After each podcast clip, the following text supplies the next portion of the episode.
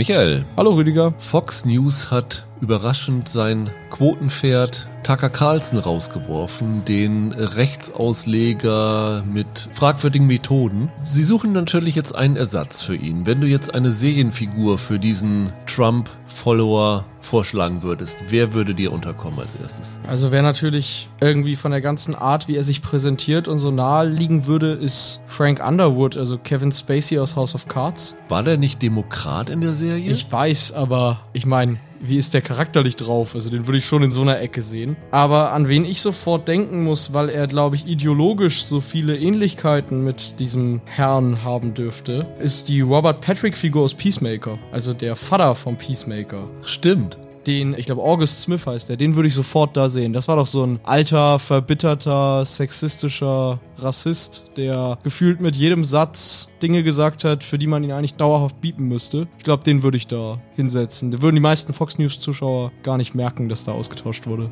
Aber meinst du, der hat so eine Kamerapräsenz? Robert Patrick auch, warum nicht? ich habe auch lange überlegt und es ist schwierig, so viele republikanische Figuren zu finden, weil selbst die, die es gibt, also mir fiel zuerst Alex Keating aus Familienbande ein von Michael J. Fox. Ja. Das ist ja eher so ein Mitt Romney-Republikaner, der nie sich auf die Seite von Trump geschlagen hätte. Stan Smith aus American Dad war ja in den ersten Staffeln einer, der das machen könnte. Stimmt. Aber den haben sie dann ja auch ein bisschen in den späteren Staffeln relativiert. Ja. Fällt auch weg, sodass ich am Ende lediglich hängen geblieben bin bei Mike Baxter aus Last Man Standing, der Tim Allen-Figur, der ja auch Allen offensiv Republikaner ist, der ja Trump-Anhänger, glaube ich, auch ist und der ja in seiner Serie auch so kleine Videoblogs immer macht, wo er ja schon quasi dafür geübt hat, im Fernsehen aufzutreten. Also das wäre eigentlich der perfekte Tucker Carlson-Ersatz. Brauchst die Serienfigur gar nicht nehmen, wahrscheinlich kannst du auch Tim Allen ja, Wahrscheinlich oder? wäre das möglich, ja, ja. to Stupidity and Beyond. Ja, genau.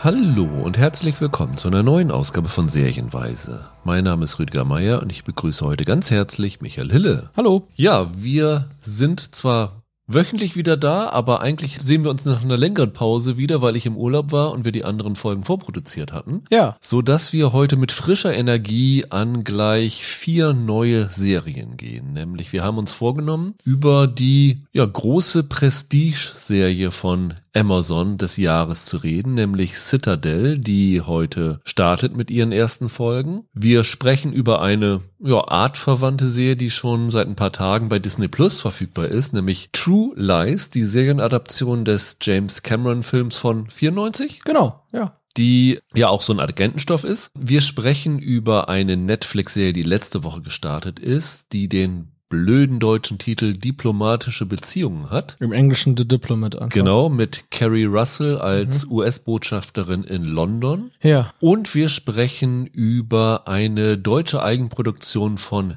Disney Plus. Die erste, meine ich, oder? Die erste, richtig. Mhm. Sam, ein Sachse von äh, Jörg Winger unter anderem. Also wir haben ja vor 14 Tagen, glaube ich, über Transatlantic von Anna Winger gesprochen. Heute ist ihr Ehemann dran mit seiner neuen Serie. Die, ja, die Biografie von Samuel Mefire, einem Deutschen, der der erste schwarze Polizist in Ostdeutschland gewesen ist und eine sehr ja bewegte Biografie hatte und äh, das deckt dieser Siebenteiler ab. Yes. Und das ist heute bei uns auf dem Plan. Und ja, wir freuen uns natürlich wie immer, wenn ihr Anregungen habt. Heute hat sich ein Hörer bei uns beschwert, dass wir über Extrapolations nicht gesprochen haben, obwohl wir das angekündigt hatten. Ich habe es zeitlich nicht sehen können, weil so viel zu der Zeit zu sehen war und als Anthologie musste man ja alle Folgen sehen, um darüber zu sprechen. Deswegen ist das bei uns ausgefallen. Manchmal ändern sich die Pläne, weil wir dann kurzfristig irgendwie was nicht zu sehen bekommen oder die Zeit drängt oder so. Aber wir versuchen immer so viel wie möglich abzudecken und hoffen, dass euch das gefällt. Wenn es das tut, gerne bewerten, abonnieren, weiterempfehlen den Podcast, auch unseren anderen Podcast Filmduelle Michael. Da ist jetzt gerade diese Woche die neue Folge nach kurzer Urlaubspause erschienen. Die Unbestechlichen gegen LA Confidential. Genau, zwei der ganz großen Polizeijagd-Gangsterfilme. Genau. Und ja, da hatten wir, glaube ich, auch wieder wieder viel Spaß mit den beiden Filmen. Auf jeden Fall, ja. Und ja, im Thriller-Action-Bereich sind auch unsere ersten beiden Serien angelegt, über die wir heute sprechen wollen. Das erste ist Citadel. Man kann es fast sagen, ein groß angelegtes Serien-Event. Ne? Also es ist ja mit Serie fast ein bisschen unvollständig beschrieben. Also das ist ein Sechsteiler, der bei Prime Video erscheint. Heute sind die ersten beiden Folgen da. Wir haben sogar schon drei Folgen sehen können, also die Hälfte der Staffel. Und das ist eigentlich erst der Auftakt, nämlich diese Agentenserie, die federführend von äh, Joe und Anthony Russo, also den Avengers Endgame Machern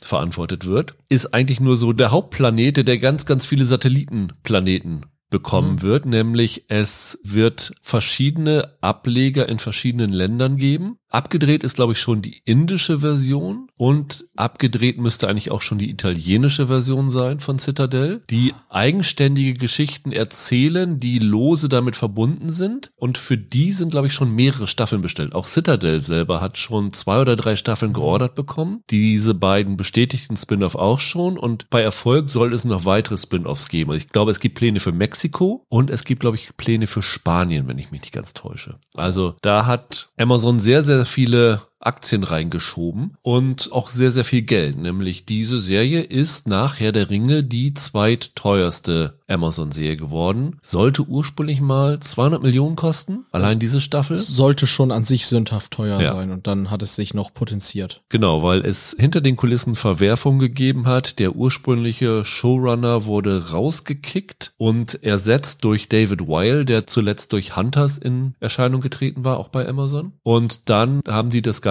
nochmal über den Haufen geworfen, weil die Serie war eigentlich schon fertig. Sie haben Neudrehs gemacht, die angeblich 50, 75 Millionen Dollar gekostet haben sollen, sodass das fertige Budget jetzt bei über 250 Millionen Dollar allein für diese sechs Folgen liegt. Die ursprünglich mal acht Folgen waren. Genau, wir haben da ganz kurz am Ende des letzten Podcasts oder vorletzten Podcasts drüber gesprochen. Im Cold Open hatten wir das mal erwähnt, ja genau. Es gab diesen ganz langen, ich glaube im Hollywood Reporter war das, Artikel. Richtig, richtig, über, über Amazon. Genau, über verschiedene ja, man muss es so sagen, Probleme hinter den Kulissen von Prime Video. Und ähm, da wurde das erwähnt, dass es ursprünglich mal, korrigiere mich, aber acht 60-minütige Folgen waren. Ja, genau. Und jetzt sind es noch sechs. Man hat nicht nur Sachen nachgedreht, man hat auch ganz viel rausgenommen von dem, was da mal bestand. Also ich hatte die ersten Folgen gesehen, bevor ich mich ein bisschen mit dieser mhm. Serie beschäftigt hatte und habe dann nur die Folge eingeschaltet, habe gedacht, oh, das ist ja interessant, die läuft ja nur so 38 Minuten und da muss man auch bedenken, aufgrund dieser ganzen Beteiligten an diesen Actionfilmen ist da ein riesen Abspann dahinter. Ja. Also effektiv ist diese Laufzeit der ersten Folge nur so 30 Minuten vielleicht. Ihr könnt das ganz gut mit The Mandalorian vergleichen. Ja, genau. auch immer so fünf, sechs Minuten Abspann. Dann hast du am Anfang noch bei jeder Folge so ein Was bisher geschah, außer bei der ersten. Also wenn du das alles abziehst, sind die ganz schön kurz, ja. Und das hat sich dann durch die weiteren Folgen so durchgezogen. Also da gab es zumindest bei den dreien, die wir gesehen haben, keinen längenmäßigen Ausreißer nach oben. Also alles so im Halbstundenbereich, was ja grundsätzlich etwas ist, was uns gefällt, ne, wo wir nicht so viel Zeit investieren müssen. An sich schon. Lass uns doch mal kurz erklären, worum es in Citadel geht, weil ja wirklich ja. so viel davon abhängt und wie dieses ganze Ding aufgebaut ist. Also Citadel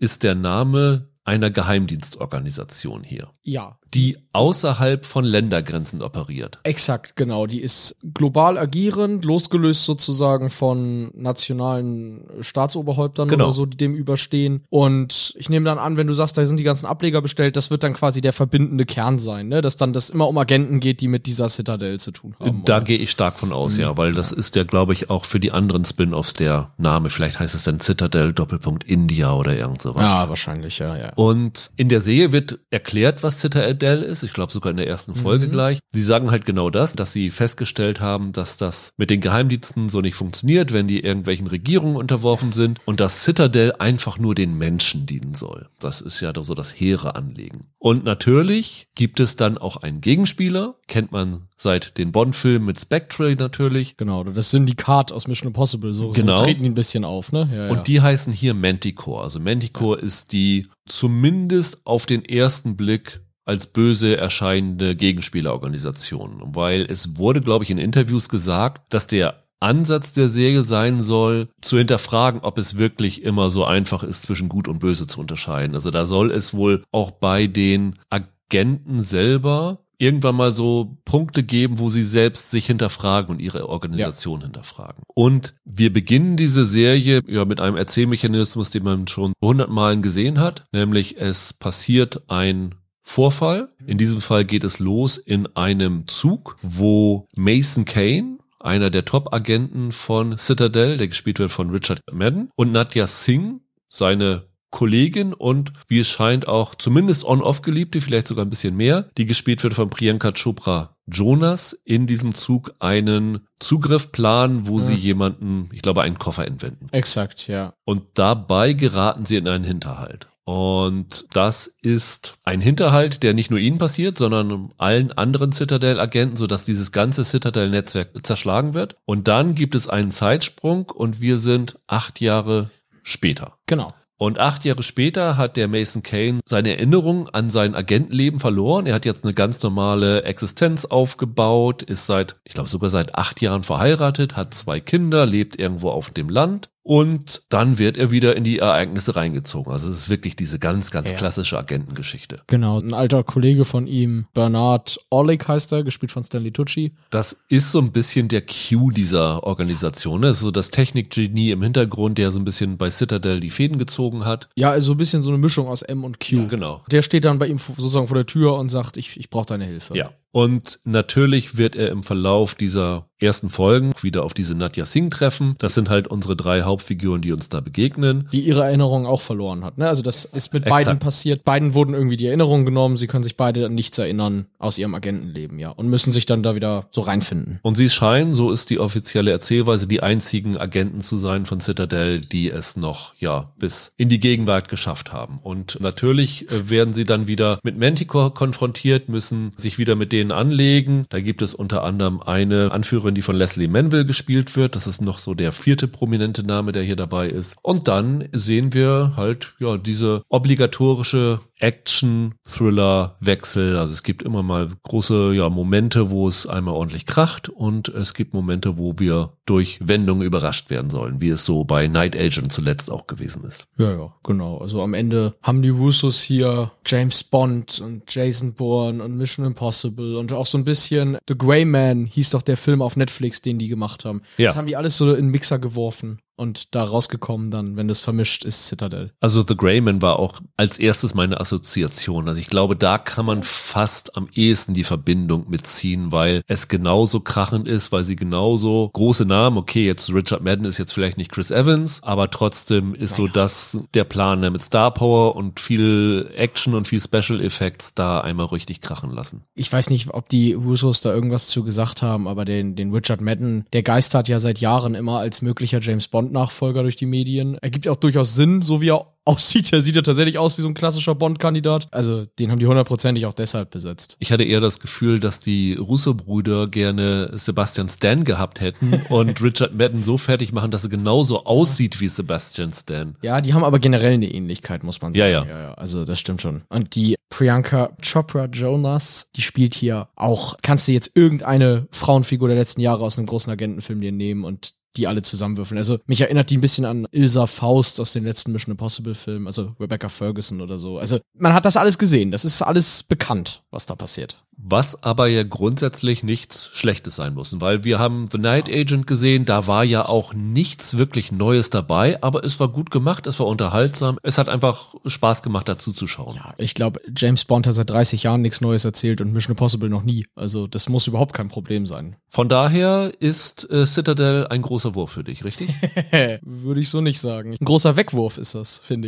Also ich bin ziemlich entsetzt gewesen nach der ersten Folge und äh, war ganz schön traurig, dass ich noch zwei gucken musste. Ich fand's richtig schlimm. Ja, die ganzen Berichte, als wir dann über diesen Hollywood Reporter Bericht gesprochen haben und, und was da, was da so drinne stand, da dachte man ja schon mit allem, was mit Citadel zu tun hat, so, oh Gott, oh Gott. Und ich finde, jedes dieser Probleme sieht man der Serie an und sie hat, glaube ich, noch weitere darüber hinaus, oder? Ich muss auch sagen, es ist eine absolute Katastrophe. Also mhm. ich habe ja vor kurzem das schon angedeutet, dass ich es schon gesehen hatte und nichts drüber reden durfte. Und jetzt ja. darf ich mir endlich meinen Frust von der Seele reden. Und ich kann echt nicht fassen, was ich da gesehen habe, weil weil ich finde ja, eine Parallele zu Greyman ist, ich glaube, der war auch 250 Millionen Dollar teuer oder so, ne? Ja, der war auch sauteuer. Da muss man mal bedenken, dass Netflix ja die Schauspieler mit mehr Gehalt bezahlt, weil die ja keine Zusatzvergütung kriegen für den Erfolg und deswegen müssen sie mehr Gage zahlen. Aber letztendlich hat man sich bei Greyman auch schon gefragt, oder bei Red Notice auch, wo ist das ganze Geld reingeflossen? Weil die Spezialeffekte sahen billig aus. Die hatten, ich glaube, bei Red Notice zum Beispiel überhaupt kein Geld für Locations. Da haben sie das alles mit irgendwelchen Greenscreens gedreht oder so. Ja, bei Greyman ja größtenteils ja. zumindest auch. Und da waren sie immerhin in äh, Prag, glaube ich, noch unterwegs. Ne? Also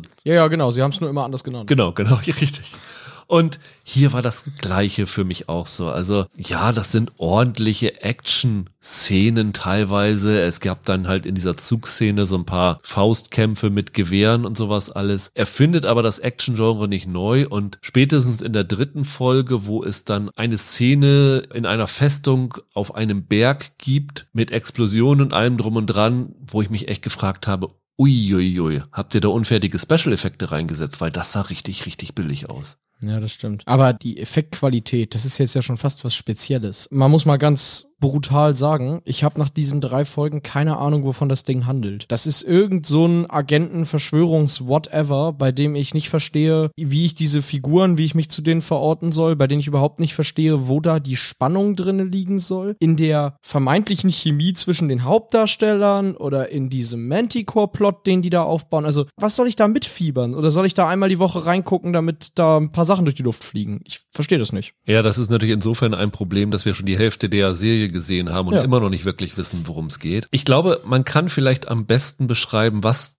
das Problem dieser Serie ist, wenn man nochmal wieder zurückgeht auf die Drehprobleme von dem Ganzen. Also ursprünglich war ja Josh Applebaum der Showrunner von dem Ganzen. Und der hatte dann ja das Ding schon fertig. Und dann gab es, glaube ich, den ersten Rohschnitt oder sowas. Und da waren alle von entsetzt. Ich weiß gar nicht, was die Probleme waren, ob den, den Russos oder so zu wenig Action waren. Und dann gab es so ein kleines Kräftemessen zwischen Applebaum und den Russos. Und natürlich haben sich die Russos da durchgesetzt. Der Applebaum wurde entlassen. Ja, wenn du einen zwei Milliarden schweren Avengers-Film inszeniert hast, kannst du chassen, ja. wenn du willst, ne? Und dann haben die Russos mehr oder weniger die Federführung von dem Ganzen übernommen. Ja. Also, ich glaube, Joe Russo ist als Regisseur der ersten Folge auch geführt. Ja, so ist es. Und es gab einen Artikel, jetzt nicht diesen Hollywood Reporter Artikel, kann aber auch Hollywood Reporter gewesen sein. Der Tenor war so, was ist da hinter den Kulissen bei Citadel los? Da wurde beschrieben, was da passierte in der Version, die es bisher gab. Und da hieß es in diesem Artikel, dass die Serie beginnen soll mit einer großen Actionsequenz auf einem Berg mit einer Skiabfahrt und all sowas. Und dass es danach einen Zeitsprung fünf Jahre später geben würde, wo dann halt die ihr Gedächtnis verloren haben und all dieses. Und ja, ja, genau. Und jetzt guckst du diese Serie an und siehst ja, es geht halt los mit dieser großen Zugszene mit Fights und mit Explosionen und was weiß ich alles. Und dann bist du bei dieser dritten Folge und in dieser dritten Folge ist quasi das, was damals in diesem Artikel beschrieben worden ist, was die erste Folge der Serie ursprünglich mal gewesen ist. Das heißt, die Russos haben offensichtlich das genommen, was fertig gewesen ist, haben das irgendwie versucht zu reparieren, verbessern, von einem Ort zum anderen zu schieben und haben dann halt einfach diese Actionsequenz davor gedreht, wo sie denken, die ist viel spektakulärer, um das einzuführen und haben beim anderen halt so einen Flickenteppich draus gemacht. Und oh ja, da können wir ja jetzt diese Bergabfahrt Format äh, reinbringen und dann können wir dieses da unterbringen und jenes da unterbringen. Und man merkt einfach, dass hier jeder dramaturgische Zusammenhalt bei dem Ganzen fehlt. Da wirkt alles wirklich so hanebüchen zusammengestückelt, wie es offensichtlich hinter den Kulissen gewesen ist. Da hätte man normalerweise, wenn es ihnen nicht gefallen hat, alles wegschmeißen müssen, alles nochmal mit neuen Drehbüchern von vorne anfangen müssen. Was natürlich nicht geht. Was natürlich nicht teuer. geht. Also haben sie da irgendwie einen Flickenteppich draus gemacht und es macht hinten und vorne keinen Sinn mehr. Es passt nicht zusammen. Das ist wirklich eine völlig sinnfreie Abfolge von Actionsequenzen, die aufgrund ihrer sinnlosen Abfolge auch dann keine Spannung mehr bieten, weil die Spannung entsteht nicht dadurch, dass du Explosionen hast oder Leute sich gegenseitig abballern oder sowas, sondern die Spannung entsteht dadurch, dass du mit diesen Figuren mitfieberst. Und das passiert hier absolut nicht. Ein Problem ist zum Beispiel, dass Priyanka Chopra Jonas nach dieser Auftaktsequenz fast eine ganze Folge oder anderthalb Folgen komplett abwesend aus dieser Handlung ist. Und dann werden sie halt in eine Actionsequenz reingeworfen, wo du mit denen mitfiebern sollst und du hast null Verbindung mehr zu denen. Die haben auch durch diese Struktur überhaupt keine Chemie zusammen, weil das andere neben diesem Manticore-Citadel-Konflikt soll ja auch sein, die Nadia ist die Verflossene von dem Mason Kane, wahrscheinlich seine große Liebe, bla bla bla. Er ist jetzt verheiratet, muss sich jetzt also zwischen den zwei Frauen, die er liebt, entscheiden, wo ich mir aber denke, ich habe keine Verbindung zu einer der beiden Frauen. ist mir völlig egal, mit wem du jetzt irgendwas anfängst. Macht bloß weiter. Er hat auch keine Chemie mit den beiden. Nee, überhaupt also, nicht. Ich persönlich finde nicht, dass das ein großes Problem ist, dass Priyanka Chopra Jonas anderthalb Folgen nicht zu sehen ist, weil ich sie schauspielerisch nicht vermisst hätte, ehrlich gesagt. Ich finde die teilweise unterirdisch. Man muss man fairerweise sagen, die haben ja wohl offensichtlich auch deren Performance ziemlich zerhackstückelt da. Muss so sein, weil ich gehe mal stark davon aus, dass sie in dieser ursprünglichen Anfangssequenz halt auch dabei gewesen sein ja. soll und die Struktur halt eine komplett andere gewesen wäre. Vermutlich. Also wer weiß, vielleicht tue ich ihr da auch Unrecht, aber eieiei hat die ein Line-Reading. Das fand ich teilweise ganz schlimm. Allerdings ist Richard Madden auch nicht viel besser hier und der kann eigentlich spielen, das weiß ich. Nur, ich weiß nicht, was das war. Ich finde den super uncharismatisch. Ich finde ihn persönlich auch fehlbesetzt. Ich finde, er hat keine Chemie mit irgendeinem anderen Lied hier. Weder mit Tucci noch mit der Jonas. Also ehrlich gesagt hatte ich das Gefühl, die haben nicht zusammen gefilmt, sondern er stand vor einem Greenscreen und sie stand irgendwo anders vor einem Greenscreen. Und dann haben die das zusammengestückelt da im Schnitt. Ich würde hier auch Priyanka Chopra Jonas jetzt überhaupt keinen Vorwurf machen wollen. Die war ja auch in äh, Quantico, glaube ich, dabei, ne? Ja. Da war sie ja eigentlich relativ äh, solide. Ich finde, das Problem ist hier zum einen, haben die Russos schon irgendwann mal gute Frauenfiguren geschrieben oder irgendwie, irgendwie inszeniert? Oder überhaupt gutes Drehbücher. Ja, die Avengers-Filme haben sie ja nicht geschrieben, ne? Da waren sie ja immer nur Regisseure. Ja. Auf jeden Fall, seit die bei Marvel raus sind, haben die so einen, diesen, diesen Film für Apple gemacht, Cherry mit Tom Holland, der nicht gut ist. Da haben sie fairerweise nicht das Drehbuch geschrieben, aber der ist auch schon nicht gut gut. The Grey Man ist schlecht geschrieben und sieht scheiße genau, aus. Genau, den hat Joe Russo geschrieben, genauso wie er Extraction geschrieben hat und jetzt auch in den kommenden zweiten Teil. Also auch ich, drehbuchtechnisch ziemlich schwach. Ich vermute einfach, die haben massiv von Marvel und von dieser Marvel-Struktur profitiert. Ich glaube, dass auch wenn die mit diesen großen Erfolgen da assoziiert werden, ich halte die eigentlich nicht für sonderlich begabte Storyteller. Ich halte sie vor allen Dingen nicht für besonders begabte Inszenatoren von Schauspielern, weil ein Mann wie Stanley Tucci so schlecht aussehen zu lassen. Ja. Da gehört schon einiges dazu. Also das muss hohe Kunst sein. Was Tucci da macht, das hätte ich ihm nicht zugetraut und das ist wirklich kein Kompliment. Das ist unfassbar. Es gibt dann diese Szene, ich glaube in der dritten Folge, da sitzt er mit Leslie Manville an so einem großen Tisch und sie haben so ein großes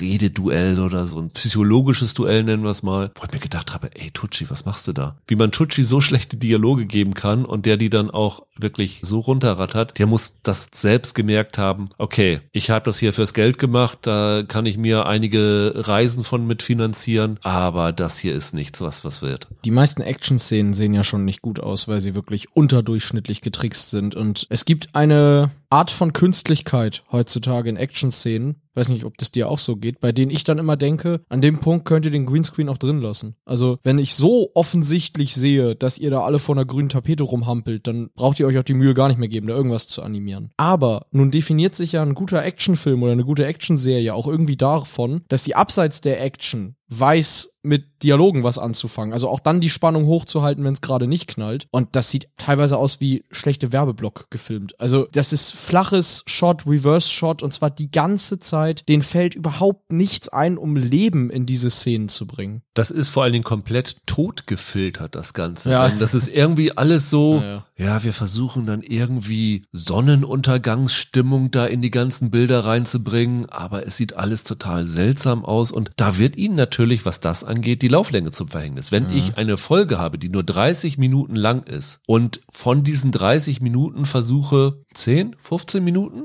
ja. Actionsequenzen reinzubringen, dann habe ich für das, was eigentlich Handlung ist, pro Folge 10, 15 Minuten Zeit. Das heißt, ich kann da überhaupt nichts bringen, wenn ich da in dieser Handlung erzählen will von zwei verschiedenen Geheimdienstorganisationen mit ihren Agenten, mit ihren Anführern, mit einem Riesenpersonal. Ich kann wirklich keiner einzigen Figur Tiefe oder Dreidimensionalität verleihen. Na gut, das haben sie hier ja auch nie versucht. Also das war ja nie die Absicht, oder? Ich könnte mir vorstellen, als das noch als acht Einstünder geplant war, dass da schon mal die Absicht dahinter steckte, dass man da mehr als irgendein dumpfes Action-Spektakel draus machen will. Aber das hier ist wirklich Videoclip, Optik, Action ohne Sinn und Verstand. Ich habe eine Theorie. Ich glaube, dass jede Film- und Serien-Ära sozusagen nicht geprägt wird durch ihre besten Filme und Serien, sondern durch die Produktionen, die in keiner anderen Zeit hätten entstehen können. Nimm dir irgendwie die 70er und die 70er sind nicht geprägt durch Der Pate und Weiße Hai und diesen ganzen New Hollywood-Schick, sondern durch diese ganzen billigen Charles Bronson-Rachefilme, die du in den 60ern noch nicht hättest machen können und in den 80ern dich nicht mehr getraut hättest zu machen. Oder in den späten 90ern, diese ganzen Teenie-Shakespeare-Komödien, Zehn Dinge, die ich an dir hasse und dieser ganze Kram da. Und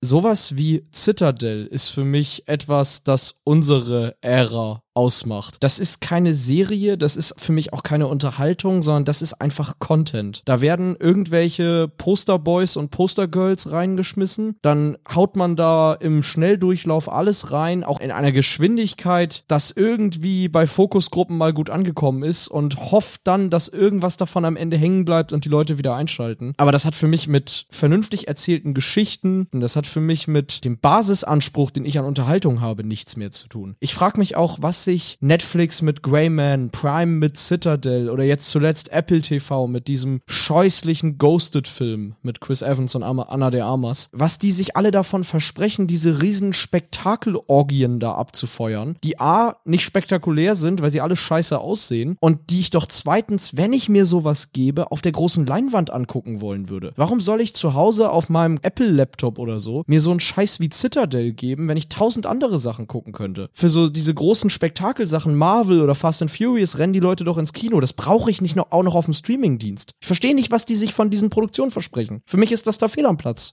Ja, die Frage ist halt, ob die Zahlen das rechtfertigen. Ne? Also es hieß ja immer, dass zum Beispiel sowas wie Red Notice oder Greyman gut gelaufen ist. Ich meine, das hier wird jetzt wirklich ein großer Test sein. Also ich bin hier wirklich gespannt, wie das ankommt, ob wirklich das Publikum dafür da ist, um einer Serie, die halt so gemacht ist wie diese Filme, weiter zu folgen. Weil du guckst diesen Film, dann ist es vorbei und sagst, okay, waren jetzt 90 Minuten, gut, kriege ich nicht wieder, aber gab wenigstens ein paar geile Explosionen. Hier musst du zumindest jede Woche wiederkommen, um bewusst zu sagen, ich gucke mir das weiter an. Und da bin ich wirklich gespannt, ob das funktioniert. Ich glaube, Citadel wird ein absolutes Desaster für Amazon. Ich glaube, Jennifer Selke, die die große Triebfeder hinter dieser Serie ist, bei Amazon, das ist die Programmchefin, glaube ich nicht, dass die Citadel überleben wird, weil denke ich auch. Es sind ja jetzt nicht nur in Anführungsstrichen nur diese 250 Millionen, die sie hier rein investiert haben. Wenn Marvel eine Serie verkackt, ist das kein Todesurteil für die nächste Marvel-Serie, die kommt. Oder wenn Star Wars eine Serie verkackt. Wenn Citadel als Mutterserie ein Reinfall ist, wer soll sich denn noch Citadel India oder Citadel Italia angucken? Das ist ja dann als gesamte Franchise verbrannt. Und dann haben sie noch eine zweite Staffel geordert von all diesen Serien. Das ist, wenn das am Ende kein Erfolg wird, eine versenkte Milliarde, mindestens. Ja, das verdienen die aber auch. Also wirklich. Ja. Ich hoffe wirklich, dass du recht hast und dass die damit sowas von auf die Nase fallen, weil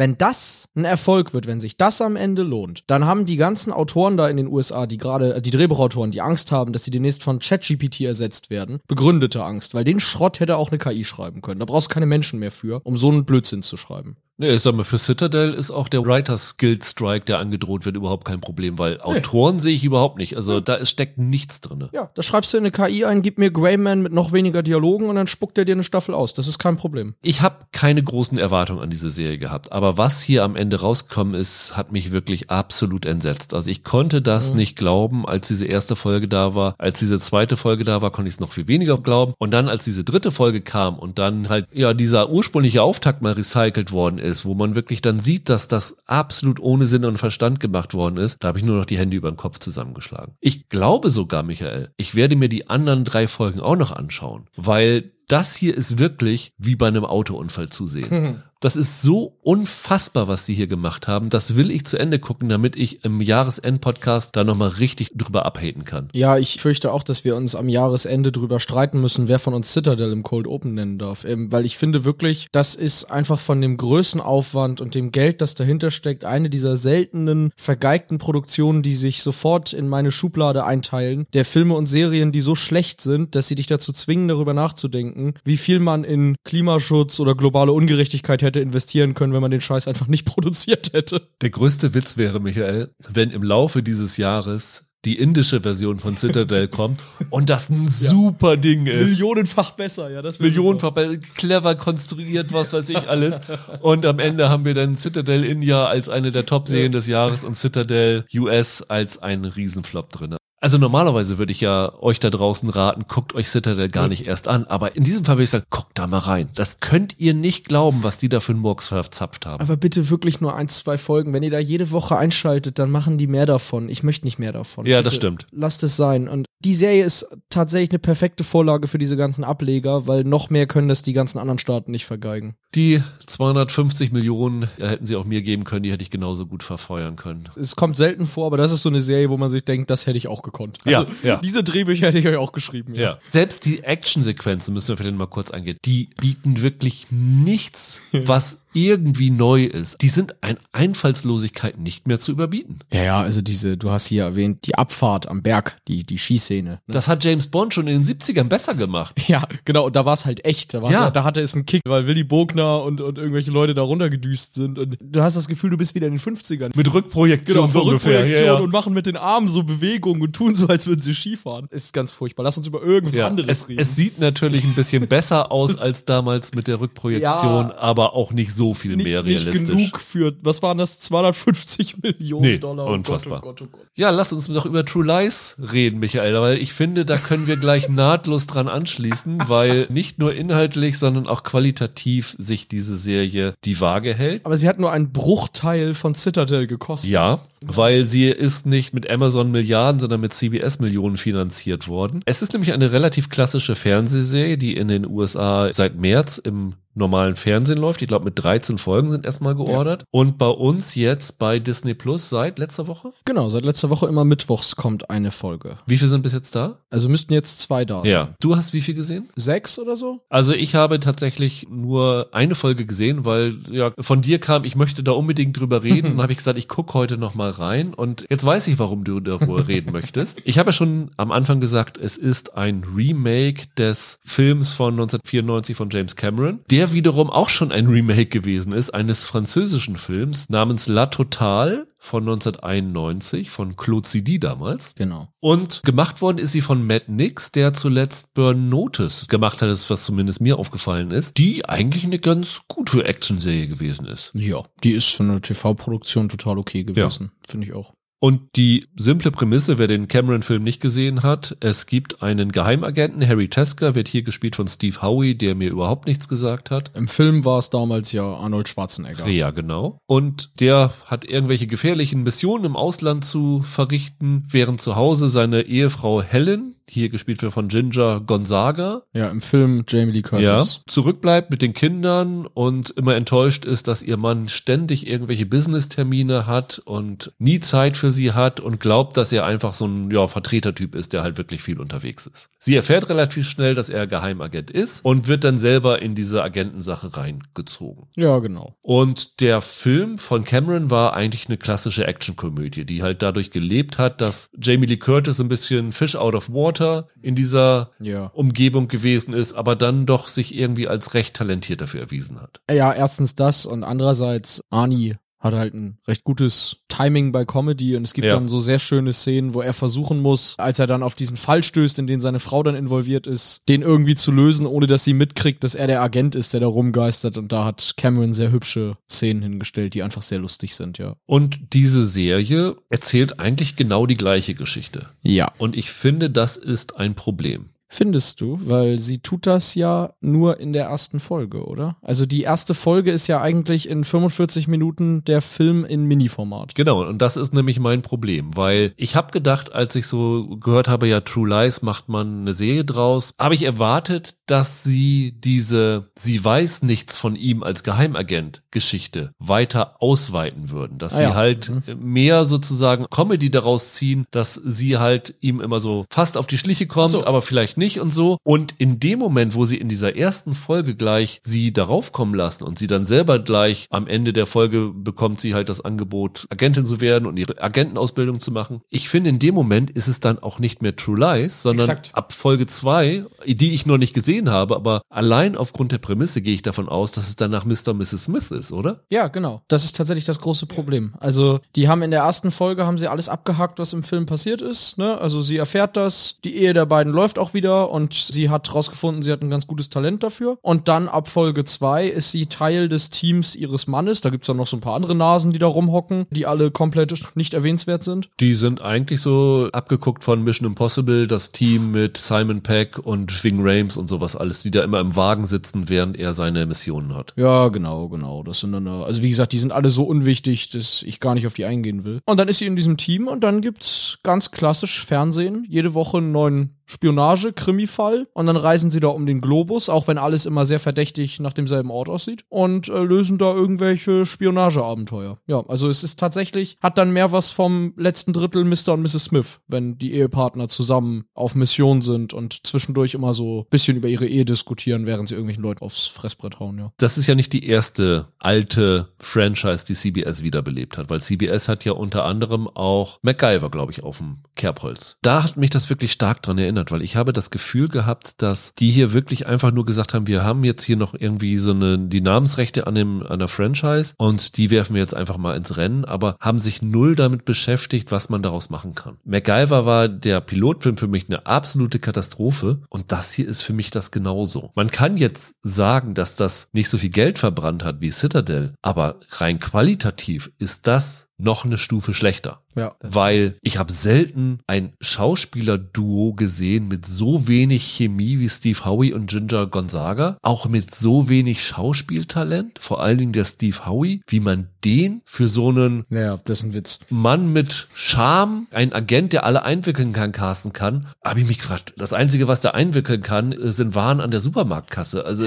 ganz, ganz schlimm. Das ist vor allem deshalb so konfus, weil im Film ist das halt Arnold Schwarzenegger, die Definition für mich von einem larger-than-life Superstar. Und dann hast du hier wirklich diesen biederen Typen, bei dem du überhaupt nicht weißt, was du mit dem anfangen sollst. Also an sich ist der wirklich der perfekte Spion, weil er dir in der Menge niemals auffallen würde. Der ist so super unsichtbar, sobald er neben irgendwem anders steht. Aber ja, auch die Ginger Gonzaga ist nicht gut. Und die Rolle, die sie ihr da geben, ist fürchterlich. Also das ist dann ja ab, ab Folge 2 ist der Gag eigentlich in jeder Folge, dass ihr Mann der Profi ist, der das schon seit Jahren macht und sie kann das aber alles auf Anhieb besser als er. So. Das hast du ja schon in der ersten Folge gesehen, ja. wo sie irgendwie einen Bösewicht äh, ausschaltet, indem sie seinen Hals zwischen ihre Beine nimmt und mhm. er sagt, woher kennst du das? Ja, Yoga-Klasse. Ja, okay, hahaha. Ha, ha. Ja, genau. Und weißt du, diese grundsätzliche Idee, die ist schon in Camerons Film nicht super originell, aber da hast du dann halt Schwarzenegger und Curtis, die das wirklich verkaufen können. Und das hier, das ist wirklich Schrott. Und wie gesagt, es, dann ist es auch noch so billiger Etikettenschwindel. Es hat mit True Lies sowieso nichts zu tun, außer dem Namen und ganz grob dem Plot der ersten Folge. Und es hat ja auch hinsichtlich jeglicher Schauwerte nichts mit James Camerons Film zu tun. Also das, was die hier Action nennen, bitte, den Cameron-Film habe ich jetzt wirklich länger nicht gesehen, aber der hat da Pyrotechnik abgefeuert vom Allerfeinsten. Das war in den 90ern einer der spektakulärsten Actionfilme. Und hier hast du da diese armseligen Kloppereien. Also das kannst du ja nicht ernst nehmen. Letztendlich ist diese Serie Männer, die auf Monitore schauen. Also du hast da ständig irgendwelche, ja. weißt du, Überwachungsmaßnahmen, wo dann irgendwie auf den Computermonitoren irgendwas passiert, wo sie sagen, oh ja, jetzt ist der Mann im Nebenraum oder dann ist dieses und jenes, auch diese Mission Impossible Dinge gleich in der ersten Folge. Hey, ihr dürft da nicht Geräusche machen, die über diesen Pegel hinausgehen, dann passiert irgendwas. Ja, dann machen sie dieses Geräusch, es passiert aber eigentlich gar nichts. Das ist ein Desaster. Das ist so eine langweilige Serie. Das ist das Schlimmste. Das ist eine absolut ja. langweilige Serie. Und anders als Citadel kann man sich da nicht mal schön drüber aufregen. Das ist einfach nur öde. Ja, es ist einfach super belanglos. Ne? Es ist so ganz klassisches Fernsehen in richtig, richtig grottenschlecht gemacht. Also, wie gesagt, was mich hier so ärgert, ist, weißt du, niemand würde über diese Serie auch nur im Ansatz reden, wenn sie nicht True Lies heißen würde. Das macht es halt so ultra fadenscheinig. Und sowas haben wir die letzten Jahre immer wieder gesehen, dass irgendwie bekannte Filmtitel zur Serie werden und du hinterher das Gefühl hast, ich erkenne den Film darin gar nicht mehr wieder. Ich weiß nicht, hast du diese Training Day Serie mal eine Folge von gesehen? Ich glaube nicht. Das hat mit dem Film ja auch nichts zu tun gehabt oder du, es gab diese Taken-Serie, es gab diese Minority Report-Serie, die alle ziemlich Schindluder getrieben haben mit den bekannten Filmen. Und hier ist das halt auch so. Also wie du sagst, die haben sich da irgendeinen Namen rausgepickt, von dem sie noch die IP hatten, haben gesagt, ach guck mal, dann gucken da zumindest in den ersten drei Folgen ein paar Leute rein. Und ich verstehe das nicht, weil du lockst mit einem Namen, mit dem die Leute ja bestimmte Sachen assoziieren. Und mit True Lies assoziierst du halt die große Action und das Charmepotenzial von Arnie. Und dann legst du dir da den 500. MacGyver-Klon hin. Ich weiß nicht, wer das gucken soll, wen das interessieren soll. Wer da bei Disney Plus mal reingucken will, Respekt an alle, die die erste Folge schaffen. Das habe ich geschafft, aber schon nach der ersten Folge habe ich das Gefühl gehabt, dass hier Autoren am Werk waren, die überhaupt nicht ihr Handwerk verstehen. Ich habe dir ja schon das eine Mal geschrieben. Es gibt in der ersten Folge vielleicht einen guten Moment, nämlich die beiden sind im Urlaub in Paris und die Kinder sind alleine zurückgeblieben. Ja. Und dann schicken sie eine Nachbarin vorbei, dass sie halt ein Auge auf die Kinder hat und die Kinder haben überhaupt keine Lust drauf, weil das die total langweiligste alte Dame ist, die da vorbeikommt, die ihnen dann halt Lasagne kocht und die ihnen ständig auf dem Handy irgendwelche Katzenbilder zeigt. Ja. Und dann ist die große Wendung. Und die nehme ich jetzt vorweg, weil die Serie nämlich genau das gleiche macht, dass diese, ja, wie alt ist diese Frau? Mitte 50, Anfang 60 vielleicht, auch eine Agentin ist. Und das nimmt die Serie aber vorweg, indem sie die Eltern sagen lässt, dass das eine Agentin ist, die bei den Kindern ist. Wo ich mir denke, wenn das eine vernünftig geschriebene Serie gewesen wäre, dann zeige ich doch diese alte Dame, die wirklich alle mit diesen Katzenbildern langweilt und dann kommen, werden die irgendwie überfallen oder so und auf einmal entpuppt sich die als wirklich meisterhafte Agentin, die alle ausschaltet. Dann hast du zumindest noch mal einen Lachmoment gehabt. Aber nicht mal das schaffen die. Da nehmen sich die die einzige lustige Idee, die sie in der ganzen ersten Folge haben, selber weg. Ja, absolut. Also die Autoren verstehen ihr Handwerk nicht, die haben kein Interesse an diesem True Lies Film, die haben auch gefühlt kein Interesse an ihren eigenen Figuren hier in dieser Serie. Also wie gesagt, selbst im Vergleich zu diesen ganzen Crime Procedurals, die CBS da im Jahr immer auf uns loslässt, sind diese anderen Hauptfiguren, die nicht das Ehepaar sind, so dermaßen belanglose Pappkameraden, deren Namen man sich auch nach sieben Folgen immer noch nicht merken kann. Das ist so eine Serie, bei der man das Gefühl hat, alle haben so lustlos an dem Ding gearbeitet. Wieso habt ihr es überhaupt gemacht? Ihr hattet da keinen Spaß dran. Ich behaupte einfach mal, kein Mensch da draußen hat Spaß daran. Hast du in den sechs Folgen, die du gesehen hast, schon Tom Arnold gesehen? Äh, ja. Weil ich sehe nur, dass der hier mitspielt. Da würde man ja denken, okay, jetzt versuchen sie eine Verbindung zu dem Kinofilm zu schaffen, indem sie halt Tom Arnold nochmal wieder da auftreten lassen, der ja in dem Kinofilm eigentlich die dritte Hauptrolle war, ne? Mhm. Als so ein Drömel. Aber der trägt ja einen ganz anderen Namen. Und Ja. der Name, den er hier trägt, ist Haha Ani. Ja, genau. Was soll so ein Schwachsinn?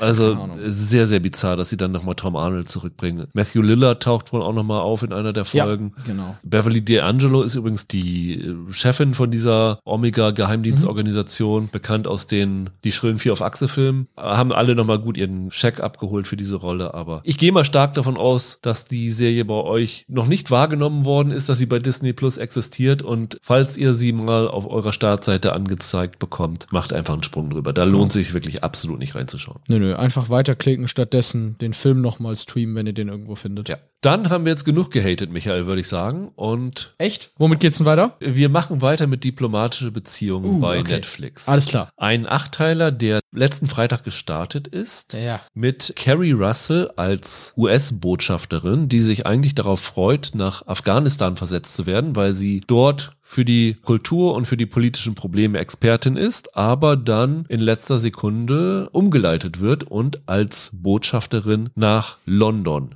geschickt wird und da gleich in einen großen politischen Brandherd geworfen wird, weil auf einem britischen Kriegsschiff hat es eine Explosion gegeben und der britische Premierminister, der gespielt wird von Rory Kinnear, macht dafür den Iran verantwortlich und es drohen ernsthafte kriegerische Auseinandersetzungen und sie muss dort ein bisschen vermitteln zwischen letztlich dem Premierminister, zwischen dem US-Präsidenten, der gespielt wird von Michael McKean und zwischen dem britischen Außenminister, der gespielt wird von David Gyasi. Und gleichzeitig ist das Ganze insofern brisant, weil sie verheiratet ist mit einem anderen ehemaligen Botschafter, Hal Weiler, der gespielt wird von Rufus Sewell. Die beiden haben aber eigentlich eine Ehe, die am Ende ist. Er ist nur da, um sie in ihren ersten Tagen in ihrem neuen Amt so ein bisschen einzuführen und soll dann, soll dann verschwinden. So ist die Abmachung zwischen den beiden. Was sie aber nicht weiß, ist, dass sie in diesem Amt dafür geprüft wird, ob sie als Vizepräsidentin geeignet ist, weil die aktuelle Vizepräsidentin hat einen politischen Skandal am Hacken, die ihr zum Verhängnis werden könnte. Die wird wahrscheinlich auf lange Sicht nicht haltbar sein. Und der ja, Chief of Mission heißt er, glaube ich, Stuart, gespielt von Atto Essando. Der soll sie für dieses Vizepräsidentinnenamt fit machen. Und in dem Zuge hofft ihr Ehemann Hell darauf, dass er wieder in ihre Gunst drücken kann, weil sie kann ja schlecht als frisch geschiedene Frau Vizepräsidentin werden und hofft so einerseits die Ehe zu retten, aber vor allen Dingen dadurch seine ja brachliegenden eigenen politischen Ambitionen wieder anfacheln zu können. Also Also eine Serie mit sehr, sehr vielen verschiedenen Figurenschauplätzen und dann finden über diese acht Folgen ja einige Verwicklungen statt. Das ist letztendlich eine Serie im Typus von The Night Agent, würde ich sagen. Das ist keine Agentenserie, aber sie versuchen so ein bisschen mit Wendungen aufzuwarten und so ein bisschen politische Intrigen reinzubringen und all sowas. The Night Agent, findest du echt? Hat doch mehr, mehr Action und so. Ja, aber bei Night Agent ging es ja auch darum, dass im Weißen Haus es einige äh, politische Intrigen gibt und äh, die dann so die Basis von vielen Problemen bilden. Ja, okay. Ich finde schon, das ist so eine Serie, die man gemeinhin in dieses Dead-TV-Genre packen könnte. Nur mit dem schönen Unterschied, dass hier nicht ein Muskelprotz im Vordergrund steht, sondern tatsächlich mal eine Frau mit Carrie Russell. Ja, okay. Meine Assoziation wäre noch mal ein bisschen was anderes gewesen. Ich hätte, also mich hat das nach zwei Folgen an Designated Survivor erinnert, weil der Fokus ja weniger auf so Thriller-Momenten ist, sondern dann doch mehr auf diesen Intrigen, sowohl politisch wie auf persönlicher Ebene, oder? Also ich finde, das ist so die soapige Version von sowas wie Designated Survivor oder so. Ich glaube, unsere beiden verschiedenen Sichtweisen spiegeln auch gut, spiegeln auch gut wider, wer für diese Serie verantwortlich ist, weil Deborah Kahn ist die Showrunnerin von dem Ganzen und die hat vor allen Dingen zwei Serien als Autorin vorher auf dem Kerbholz gehabt. West das eine Wing. ist West Wing, genau, da haben wir den politischen Aspekt und das andere ist Homeland, da haben wir diesen äh, Night Agent Aspekt drin und daran kann man vielleicht auch so sehen, dass sie versucht, diese beiden, na Extreme sind es nicht, aber diese beiden Seiten hier in dieser Serie unterzubringen. Ja. Wobei das schon seichter ist, finde ich. Das hat nicht ansatzweise den politischen Tiefsinn, den sowas wie West Wing hatte. Und ich finde auch, was die Spannungsmomente oder so angeht, ist das kein neues Homeland. Also zumindest, wenn wir jetzt mal die erste Homeland-Staffel als Maßstab nehmen. Deswegen habe ich auch Night Agent gesagt. Weil das ist für mich genau das gleiche. Das ist keine super hochwertige Serie, was so die Drehbuchqualität angeht. Aber, das kann ich schon mal vorwegnehmen, ich habe da wirklich diese acht Folgen mit Freude geguckt. Ich habe da viel Spaß dran gehabt. Ging es dir anders? so viel Spaß wie mit Night Agent hatte ich damit, glaube ich, nicht. Also ich finde, was der Serie fehlt, ist ein einheitlicher Tonfall. Ich fand die, die meandert immer ein bisschen zwischen tatsächlich so einer Serie, die in Richtung Politikdrama geht und dann wird sie manchmal wirklich sehr, sehr soapy, was mich dann genervt hat. Und als ich mich gerade drauf eingelassen habe, ging sie dann auf einmal wieder so ein bisschen dann doch in so eine Action-Drama-Richtung. Also das hat für mich nicht so ganz funktioniert. Und ich glaube, ohne dass ich jetzt einen Streit anfangen will, aber ich fand die Hauptfigur auch nicht so richtig super. Also ich hatte ein Problem mit der. Äh, da wirst du ganz sicher einen Streit mit anfangen, weil ich fand, äh, ohne Carrie Russell hätte diese Serie für mich viel, viel weniger funktioniert. Ich fand die wieder super. Ja, mit Carrie Russell habe ich kein Problem. Ich sehe Carrie Russell immer sehr gerne, ob sie jetzt hier als Diplomatin sich versucht oder ob sie im Kino einen Kokainbär jagt. Also Carrie Russell mag ich immer gerne, aber diese Figur funktioniert für mich nicht. Die ist einerseits versuchen sie die so ein bisschen als Große Fadenzieherin zu sehen. ja, aber in der Art und Weise, wie wir dann auf diesen Charakter gucken, finde ich das halt merkwürdig. Also einerseits ist das zwischen diesen ganzen ambitionierten Ego-Männern, ist das so ein bisschen die bodenständige Frau. Und andererseits ist sie dann aber die super taffe und intelligente Ex-Kämpferin, die mit allen Wassern gewaschen ist und so. Und das äh, fand ich irgendwie nicht ganz stimmig, muss ich sagen. Ich habe das eher so wahrgenommen, dass sie eigentlich so diejenige ist, die als einzige wirklich versteht, wie Politik funktioniert, wie sie die ganzen Männer ausspielen kann, aber immer noch unterschätzt wird und nicht so wirklich die Chance bekommt, das zu tun und immer von den Männern in ihrem Leben, sei es der US-Präsident, sei es ihr Ehemann, sei es der britische Außenminister, nicht so ganz für voll genommen wird und sich dann gegen diese Vorurteile dann ein bisschen durchsetzen muss. Also ich fand, das hatte schon so eine emanzipatorischen Aspekt dabei. Ja. Aber dafür fehlt mir dann so richtig, dass wir die als Charakter näher erforschen, dass wir so ein bisschen erfahren, was treibt die denn wirklich an, was steckt denn so hinter der. Dafür geht die Serie mir dann zu wenig auf sie ein. Also da ist sie mir zu sehr eine Chiffre geblieben. Da hat sie dann einerseits, hat sie dann Aua mit den Füßen, weil sie in hochhackigen Schuhen rumläuft und sich dann irgendwie die Füße reibt und so weiter. Und andererseits ist sie dann die abgeklärte, was ist sie, war sie Soldatin früher? Die dann genau weiß, wie sie da irgendwie die Leute ausspielen muss und das weiß ich nicht. Ich hatte da das Gefühl, die versuchen immer zwei Sachen gleichzeitig mit der zu machen. Aber zum Beispiel das mit den Schuhen ist halt auch so ein Ding, dass sie dann von anderen in eine Rolle gezwungen wird, die ihr eigentlich nicht liegt, die sie eigentlich nicht will und die ihr eigentlich nur aufgezwungen wird, weil sie eine Frau ist. Das sieht man zum Beispiel daran, dass sie die immer wieder in irgendwelche Kleider und äh, Kostüme, jetzt nicht im Sinne von äh, Karnevalskostüme, sondern im Modesinn-Kostüm stecken wollen, während sie eigentlich nur ihren schwarzen Anzug tragen will. Das ist ja auch so ein Aspekt, wie sie halt in Sachen gedrängt werden soll, nur weil sie eine Frau ist. Und das fand ich, wird hier erfrischend unterschwellig angeführt. Das ist jetzt keine, wo sie mit jedem zweiten Satz gegen ihre Rolle aufbegehrt, die ihr aufgezwungen wird, sondern das wird halt so ein bisschen halt durch so eine Sache wie mit den Kleidern gezeigt und so. Und ich habe das wirklich erfrischend wahrgenommen. Mir hat die wirklich sehr, sehr gut gefallen. Kann ich nicht anders sagen. Okay. Was ich auch besonders an dieser Serie fand, wenn du vorhin schon mal Designated Survivor angesprochen hast, um auf eine andere Kiefer Sutherland Serie zu kommen. Ich weiß nicht, ob du das damals mitbekommen hast bei 24. Da gab es ja diese große Diskussion, das ist eine Echtzeitserie, aber warum muss Jack Bauer nie auf Toilette gehen, mhm. zum Beispiel? Ja. Und das ist ja so ein Aspekt, was du ja bei so vielen Sachen hast, irgendwie bei vielen Serien. Die Leute gehen nicht auf Toilette. Und ich weiß nicht, ob dir das aufgefallen ist. Ich habe noch nie, noch nie eine Serie gesehen, wo so viel darüber geredet worden ist, dass jemand auf Toilette muss. Ja, das stimmt. Das ist fast Meta. Das fand ich so amüsant irgendwie. Ja, ja absolut. Das stimmt. Das fällt auf. Ich fand auch die Rolle, die der Rory Kinnear spielt. Findest du nicht auch, er recycelt da seine Black Mirror-Rolle? Er hat doch damals im Black Mirror Piloten auch den, war das damals der das war das mit dem Schweinekopf. Ja, genau. Ja. Das fand ich ganz lustig, als er auftaucht, weil ich dachte, ui, du spielst einfach deine Black Mirror-Rolle jetzt irgendwie zehn Jahre später nochmal. Das fand ich ganz lustig. Das ist eine Black Mirror-Folge, die ich noch nie gesehen habe, muss ich sagen. Deswegen ist mir das nicht so aufgefallen. Ja, ja, da war ich irgendwie von der Prämisse so abgeturnt, dass ich das nicht angeguckt habe. Ach was, okay. Ja, nee, aber ich mag Rory Kinnear. Ich sehe den immer gern und fand das sehr lustig. Das ist eine sehr spezifische Art von Typecasting in dem Fall. Ich fand, äh, der hatte auch wirklich gute Momente. Ja. Also was mir zum Beispiel sehr, sehr gut gefallen hat, es gibt eine Szene, wo sie, glaube ich, in seinem Amtssitz sind Kate Weiler und, und Hell Weiler und dann irgendwie Kohldampf nachts bekommen und sich dann runterschleichen in die Küche und in den Kühlraum und versuchen irgendwas zu essen zu finden. Und als sie rauskommen, ist der Premier da und dann haben sie da irgendwie eine Szene da nachts in der Küche. Fand ich eine ganz, ganz tolle Szene. Ich fand auch jede Szene, wo Kinnear und Carrie Russell zusammen sind, super. Ist dir auch aufgefallen oder täusche ich mich da, dass sie der Kate Weiler Figur bewusst wenig Make-up gegeben haben? Ich fand, dass Carrie Russell da oftmals wirklich als abgekämpfte Frau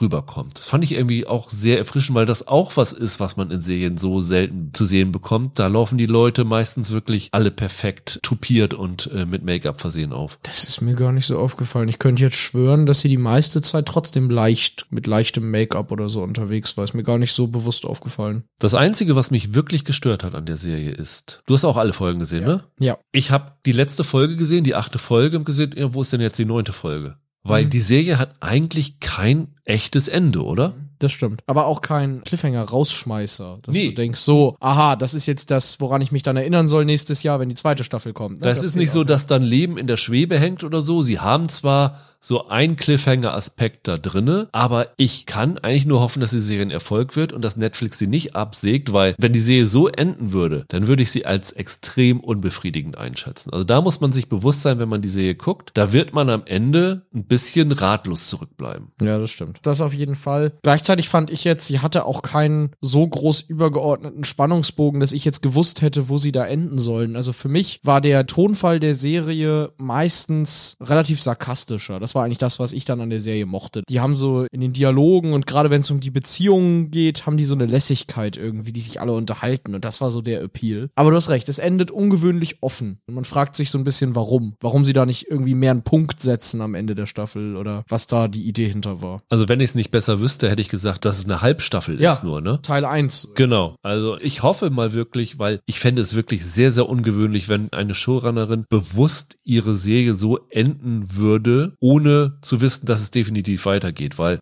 bei so einer Serie musst du zumindest irgendwie ein halbwegs rundes Finale reinbringen. Deswegen gehe ich mal stark davon aus, dass sie hier eine zweite Staffel ordern würden. Wobei es auch dann seltsam ist, eine erste ja. Staffel versanden zu lassen am Ende, ja. Aber ich finde, diplomatische Beziehung, ein blöder Titel, sorry. Ich finde The Diplomat, mhm. so wollen wir es besser nennen, reiht sich nahtlos in diese jüngste Riege der Netflix und auch nicht nur Netflix, anderen Anbieterserien ein, die so dieses klassische Fernsehgefühl zurückbringen. Deswegen vielleicht auch mein Night Agent Ding. Das ist so eine Guilty Pleasure ist vielleicht ein bisschen böse, aber so eine Serie, die man gut nebenbei schauen kann, wo du eine Folge gucken kannst und da äh, dich gut unterhalten bei fühlst und aber nie das Gefühl hast, jetzt hast du wirklich die neue Megaserie dabei gesehen. Das ist einfach so eine gute Komplementärserie zu diesen anderen Serien, die da immer laufen. Und ich finde, ein Streaming-Anbieter braucht solche Serien und wenn diese Serien auf diesem Niveau wie Night Agent oder The Diplomat sind, bin ich da komplett zufrieden mit. Ja, kann ich verstehen. Also ich denke auch, wenn man da so mit irgendeiner dieser ganzen Referenzserien, die wir jetzt gesagt haben, was anfangen kann, dann kann man da mal ganz gut reingucken. Und sie guckt sich gemütlich an. Ja.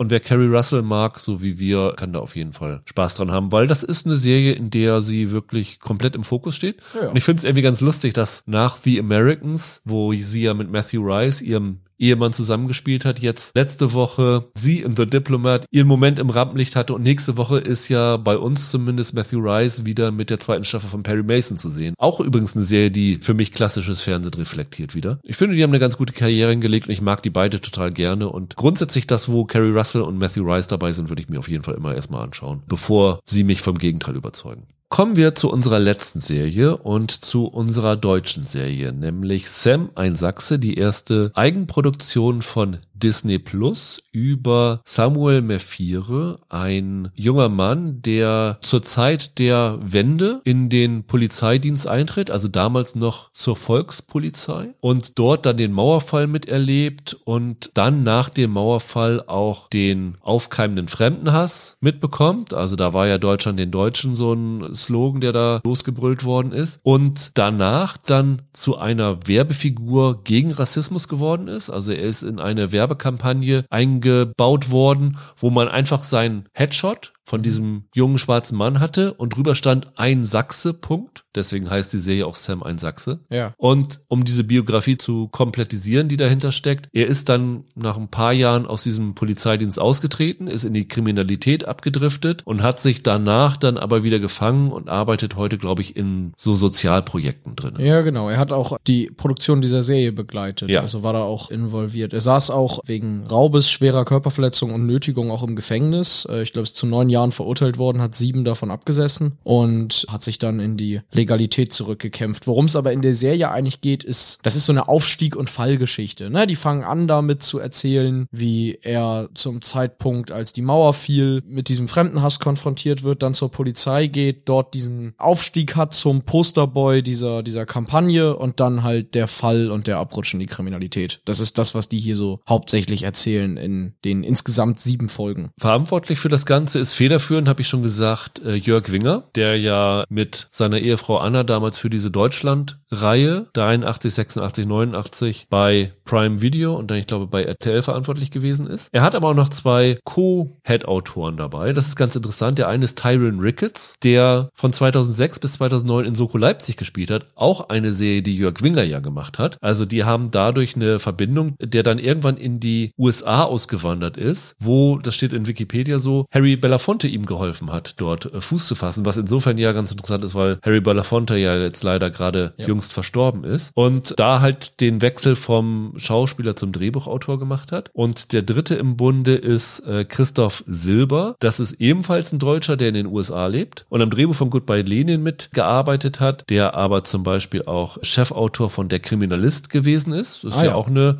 hoch angesehene Krimiserie mit äh, Christian Berkel. Und ja, die drei haben jetzt zusammen diese Serie auf den Weg gebracht. Und wir sind ja oft sehr, sehr kritisch gegenüber deutschen Serien, was mir immer äh, ein schlechtes Gewissen macht, weil eigentlich wollen wir das gar nicht sein. Müssen wir das hier wieder sein oder äh, hast du das Gefühl, dass du hier mal die Ausnahme einer gelungenen deutschen Serie vor dir hast? Ich habe ehrlich gesagt gar keine Ahnung, was du jetzt gleich sagen wirst. Also diese Serie ist nicht perfekt und äh, sie hat leider so offensichtliche Probleme, die sie runterziehen, die sie nicht hätte haben müssen. Das kann man über sie sagen. Aber insgesamt finde ich, ist das eine Serie, die aus verschiedenen Gründen für mich so ein bisschen Must-See-TV ist. Ich finde, die macht gerade so als deutsche Produktion Dinge, die ich, die ich spannend und ungewöhnlich und neu finde. Also gerade der Blickwinkel, den die halt einnimmt, die Lebensrealität, die die da beleuchtet, die hat man so in deutschen Produktionen eigentlich noch nicht wirklich gesehen. Auf jeden Fall nicht so ausführlich und dafür gelingen der ganz gute Sachen. Ich finde, die hat sogar ein, zwei Folgen im Petto, die richtig stark sind. Ich muss dazu sagen, ich habe noch nicht so viel gesehen wie du. Du hast alle sieben Ja. Folgen schon gesehen. Ich ja. habe jetzt, glaube ich, zwei oder drei erst gesehen. Ich mhm. habe aus Zeitgründen leider nicht mehr gesehen, was aber nichts mit der Qualität der Serie zu tun hat. Denn ich finde, diese Serie unterstreicht für mich wieder das Gefühl, dass Jörg und Anna Winger aktuell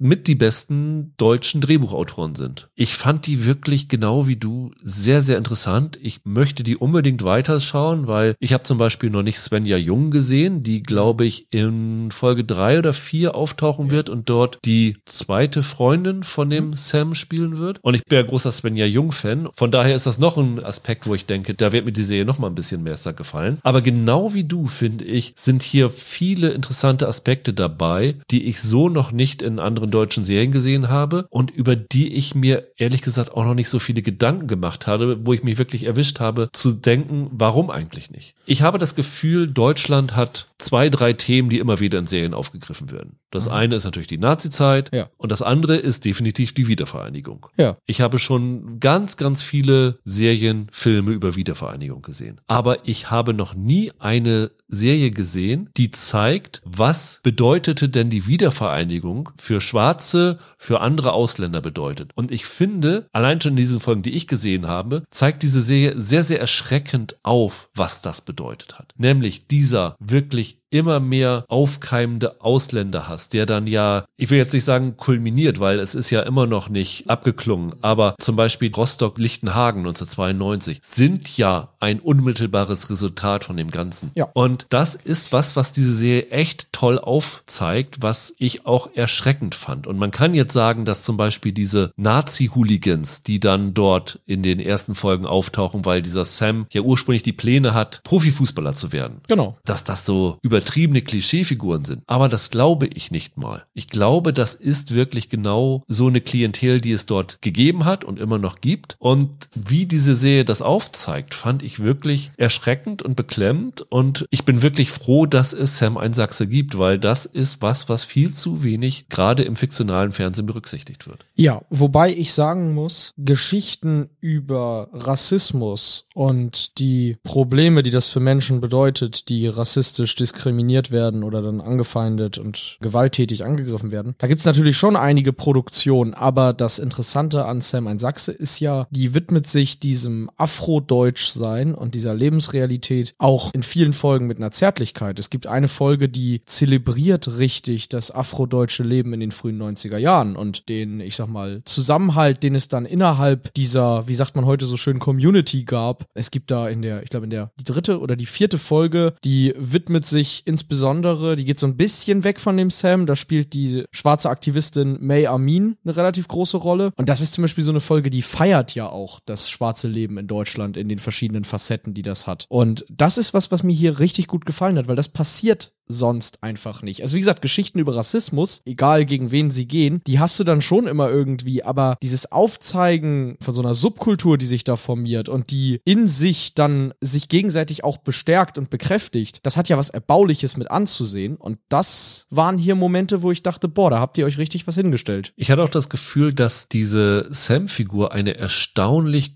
komplexe Figur hm, ist ja. für, gerade für deutsche Serien. Ja. Ich glaube, man kann ihn nicht Anti-Helden nennen, das ist ein bisschen äh, zu extrem gegriffen, aber sie scheut sich nicht davor, auch vielleicht nicht so schöne Aspekte der Biografie zu zeigen. Das ist, muss man sagen, ist ja wieder eben im Vorspann gesagt, es ist eine wahre Geschichte, die aber ihre eigenen ja. Äh, Wege geht. Also er hat zum Beispiel eine Freundin am Anfang, die ein Baby kriegt. Ich glaube nicht, dass das so gewesen ist, wenn ich mich nicht ganz täusche. Ich meine, wenn ich das richtig recherchiert habe, dass er zwei Kinder Kinder hat, die aber viel jünger sind. Also darüber konnte ich nichts finden, was ja aber auch kein Problem ist. Aber zum Beispiel fand ich sehr, sehr interessant, dass er in diesen Folgen vor dem Mauerfall, ja, heute sagt man irgendwie verächtlich Systemlink, aber als jemand gezeigt wird, der an die Werte der DDR geglaubt hat, als jemand, der ja. wirklich bewusst in den Dienst der Volkspolizei eingetreten ist, während seine Freundin gegen das System protestiert hat, ist er jemand gewesen, der sozusagen für das System eingestanden ist, weil er das Gefühl hatte, er findet sonst nirgendwo Halt, weil er dort ja schon halt mit diesem Ausländerhass konfrontiert gewesen ist. Und dort hieß es dann, uns ist ganz egal, wie du aussiehst, Hauptsache du stehst für die Werte ein. Dass es dort auch Rassismus gegeben hat, weil diese anderen Volkspolizisten, die scheinen ihn auch nur zu akzeptieren, weil sie es müssen, aber eigentlich blicken sie genauso verächtlich auf ihn wie alle anderen. Aber diese Facetten von der Figur fand ich total spannend, wie sie das betrachtet haben. Ja, ja, die verfallen nicht in so plumpe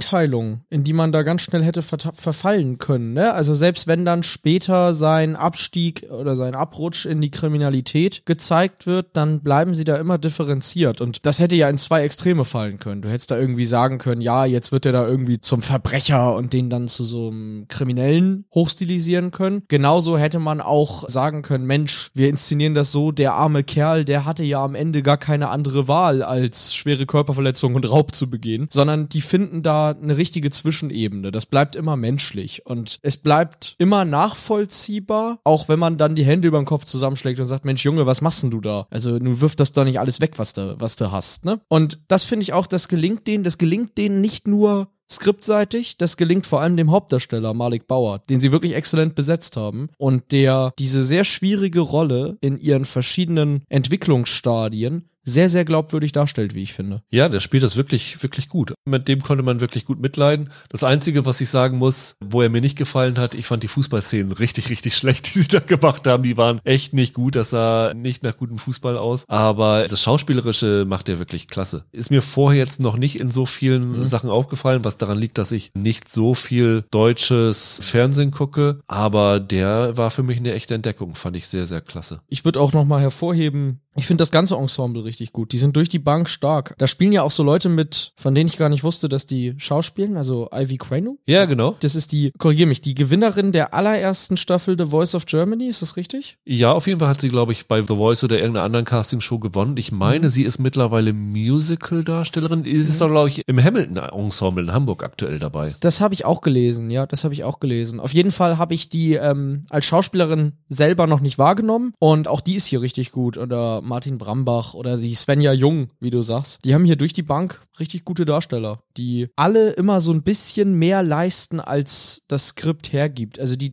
holen da immer noch ein Stück mehr aus den Dialogen raus. Das hat was was ich mich nach diesen ersten paar Folgen, die ich gesehen habe, gefragt habe, ist diese Erzählstruktur, die sie am Anfang machen, weil sie beginnen nicht chronologisch, mhm. sondern sie beginnen mit einem Flash-Forward, ja. wo der Sam in Saire ist und dort, ich glaube, auf der Suche nach seinem Vater ist, wenn ich mich nicht ganz täusche, ja. oder auf den, auf den Wurzeln seines Vaters, weil sein Vater ja. ist ja am Tag seiner Geburt unter mysteriösen Umständen ums Leben gekommen. So ist es. Und ich habe mich gefragt, ob diese Erzählstruktur mit dem Flash-Forward wirklich so das Richtige ist, weil ich fand da, als die Serie losging, war ich ein bisschen verwundert, warum sie das so machen. Und da ich sie nun ja noch nicht komplett gesehen habe, kann ich nicht sagen, ob das funktioniert. Macht das Sinn, wenn man alle Folgen gesehen hat? Für mich schon. Das ist was, was einen am Anfang irritiert, was sich erst später erklärt. Aber es ist ja jetzt nicht so, dass die erste Folge da am Anfang 20 Minuten da. Nein, nein, das sind nur fünf Minuten oder so. Genau, ihn da irgendwie durch Sair laufen lässt, sondern das ist gerade lang genug, dass man, glaube ich, nicht sofort irritiert abschaltet. Und ich finde, die holen da noch erzählerisch durchaus Kapital raus. Also, das fand ich gelungen. Und generell, ohne dass ich mich jetzt wiederholen will, mir gefiel das, dem dabei zuzugucken. Also so eine Aufstieg-Fallgeschichte ist ja schon tausendmal erzählt worden in unterschiedlichsten Formen und Arten. Aber ich finde, wie man diesem Mann hier zusieht, der ja wirklich in eine sehr unschöne Situation dann reingeht zwängt wird. Ne? Also einerseits führt der seinen persönlichen Kampf gegen Rassismus und hat da seine ganz eigenen Erfahrungen und findet dann auch Beistand und Verständnis unter anderen Afrodeutschen. Und andererseits wird er dann plötzlich zu diesem Posterboy